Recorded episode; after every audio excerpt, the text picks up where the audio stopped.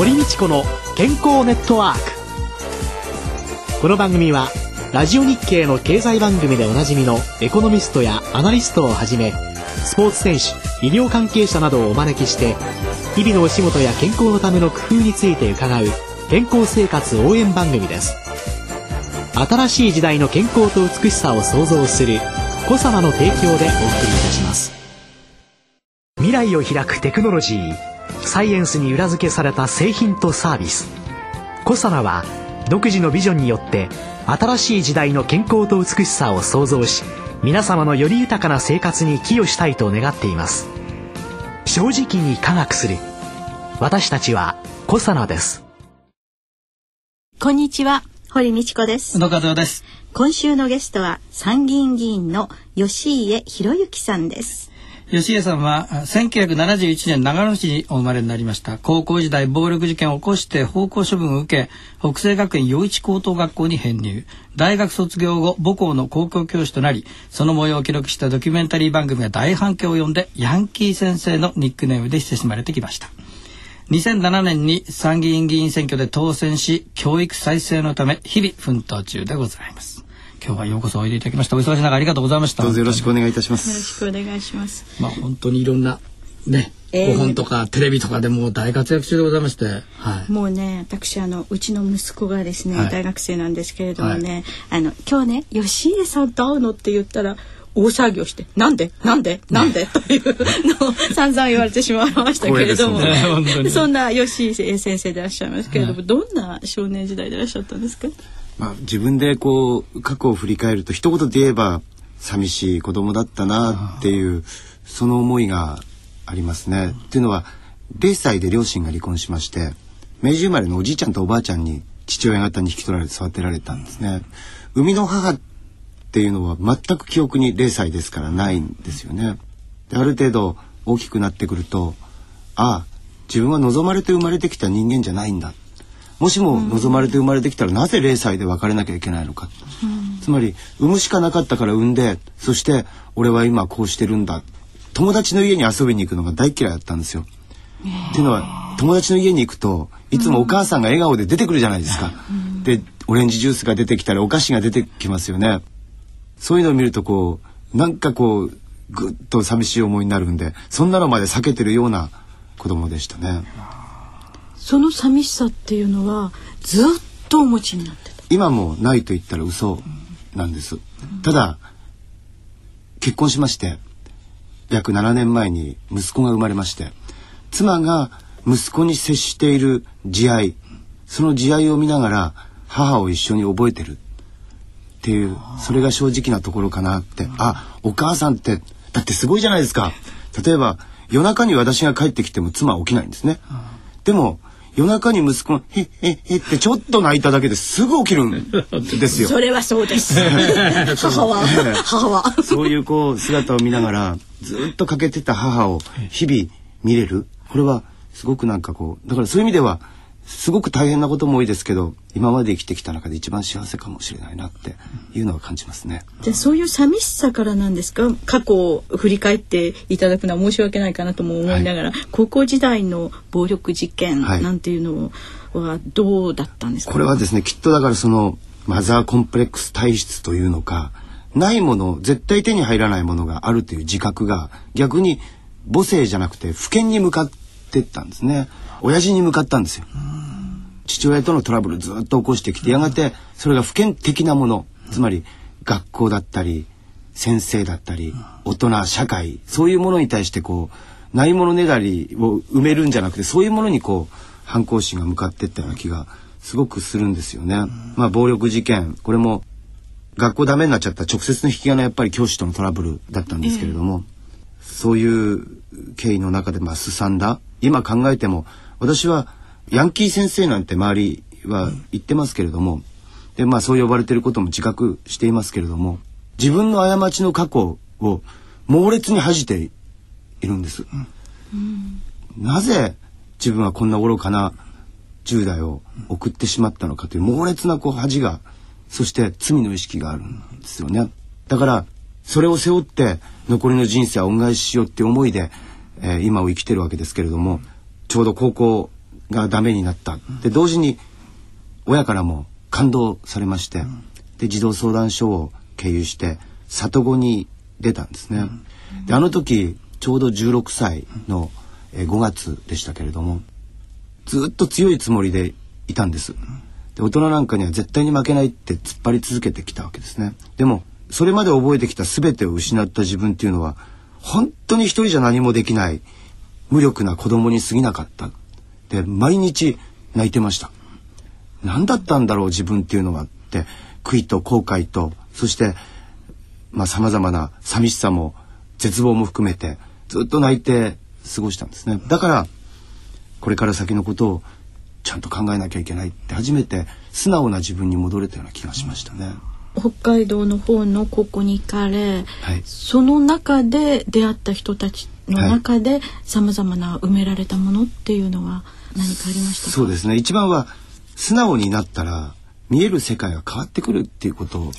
なんですよね。それまでは自分っていうのはこういうものだ。例えばみんなでやるスポーツ大会は外から見てるものだとかね。あるいはいいですかって言ったら気に食わねえなっていうものだとか勝手にこう自分像を作ってた。でも全部失っちゃったらすごく素直に物事を見れるようになったんですね。すると今まで出会った人も今目の前にいる人も実はいい人がいっぱいいるじゃないかと目を伏せてきた優しさがいっぱいあるじゃないかっていうことに次々に気づけた。で何よりも私のこうずっと欠落していた部分を埋めてくれたのが当時担任の先生だった足立先生という先生でした。で年の頃当時40半ばもし私に母がいたとしたらちょうど同じぐらいの年齢の先生が担任の先生になったんですね。でとにかく彼女はすぐ怒るしすぐ泣くし すぐ謝るんですよ。謝る？あ私が間違ってたわすいません。私すぐ謝る教師って見たことないんですね。えー、普通教師ってちょっと自分が間違ってたかなと思っても突っ張るじゃないですか。えー、いやそれは私悪かったわとそんなこう先生の姿を見ながらなんか自分が子供の頃心の中でずっと想像してた母の姿と重なったような気がしたんですね。で初めはやっぱり先生っていうことで相ま見れない部分があったんですけど、半年もしたらもうすごくこの人って信頼できるななんて気持ちにそれで一気にまた世界の大人への見方も含めて素直になったような気がしますね。そうするともう素直になると見えてくるものが違い自分自身の得られるものっていうのは本当にいろんなものが多く得られるようになってくるんでしょうね。我々って多分いつもたくさんの優しさやたくさんの出会いに向き合ってると思うんですね。でもそれは心の扉のドアっていうのは内側にしかついてませんから、うん、外から開けてもらうことはできないんですよね。うん、つまり自分が自らの意思で内側からそのドアノブをひねって扉を開けなかったらそれに気づけないっていうことを幸いなことに10代半ばで絶望を与えてもらったからこそ経験することができた気がしますね。でもその10代半ばのね絶望っていうのは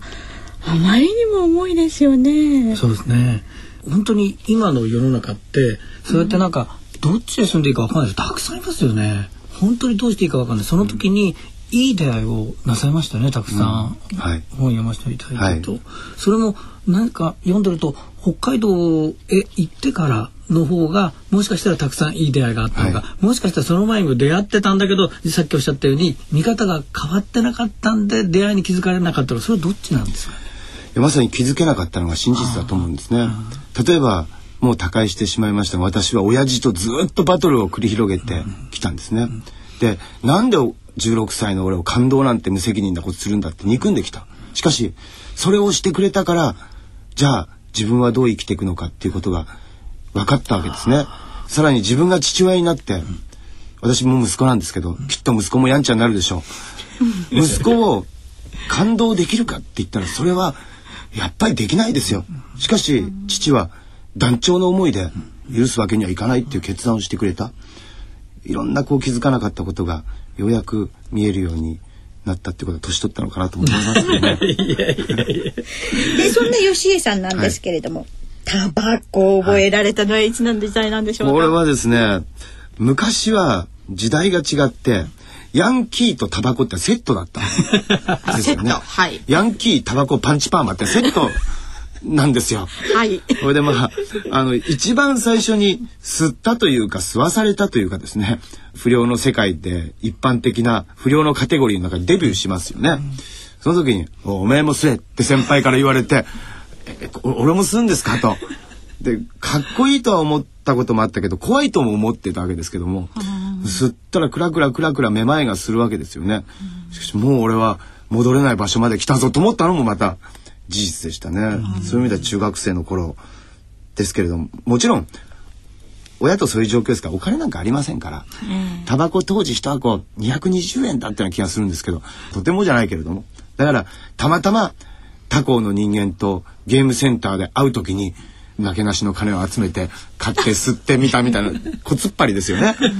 そういうレベルでしたから、だから完璧な常習性ができたのは就職してから。タバコを普通に買えるようになってから。で今はどうなんですか？今もあの吸います。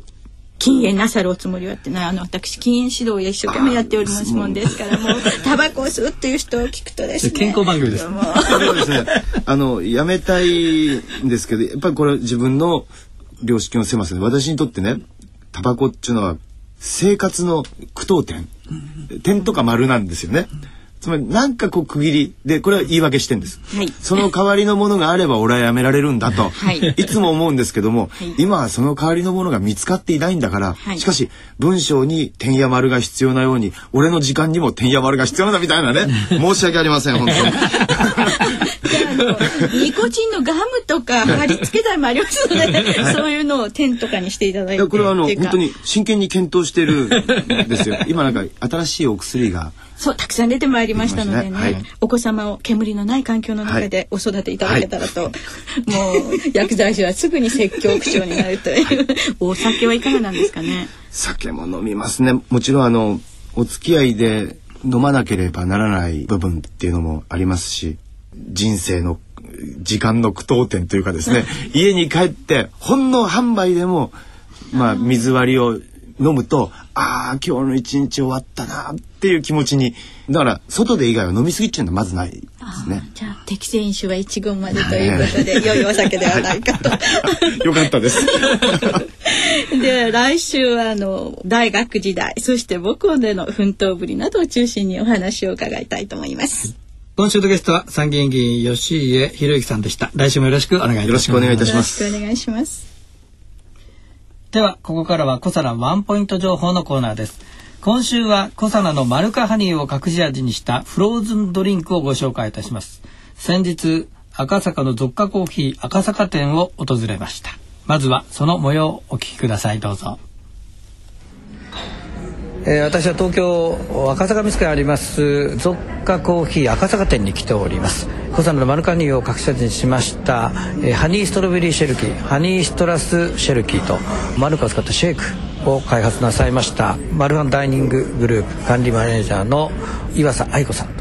お話を進めてまいりたいと思います、えー今日はよろしくお願いしますよろしくお願いいたします。まあ綺麗な方が商品開発を担当なさっていても具体的にはそのお仕事はどんなお仕事をなさってるんですか？ゾッカであの販売している商品の企画と開発を担当させていただいてます。新しい商品を考えたり企画したりっていうことをなさってるわけですねですね。は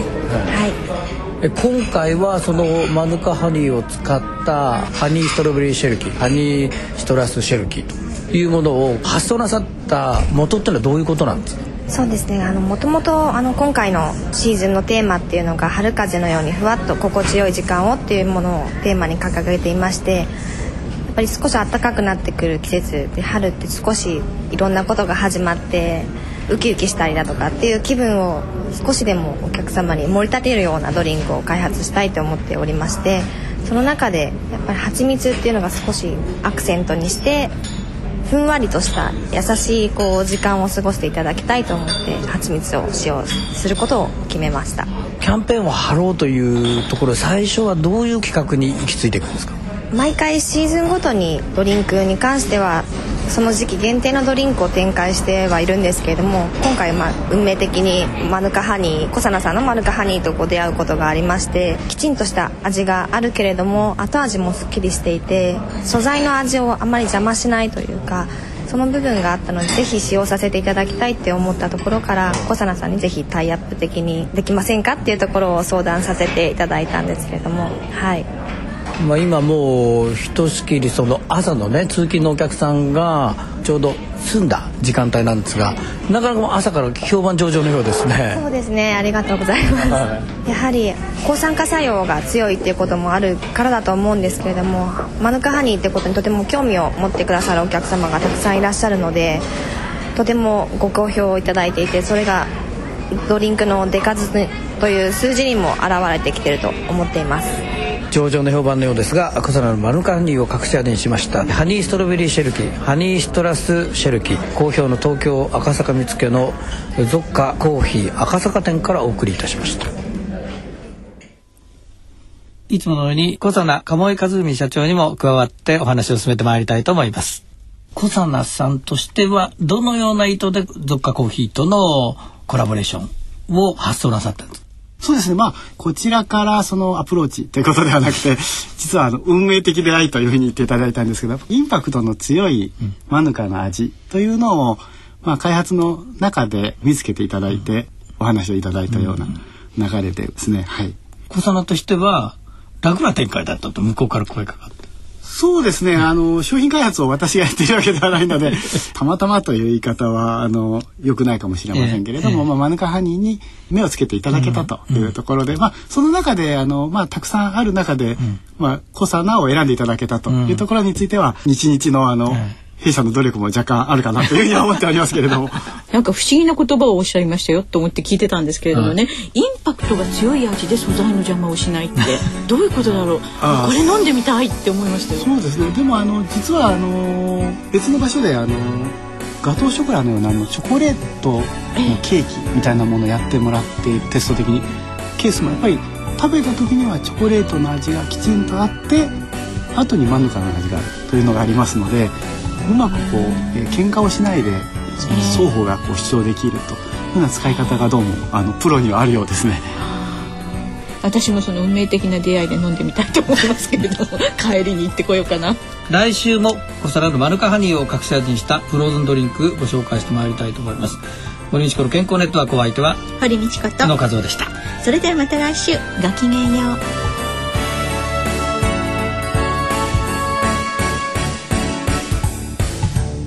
堀道子の健康ネットワーク。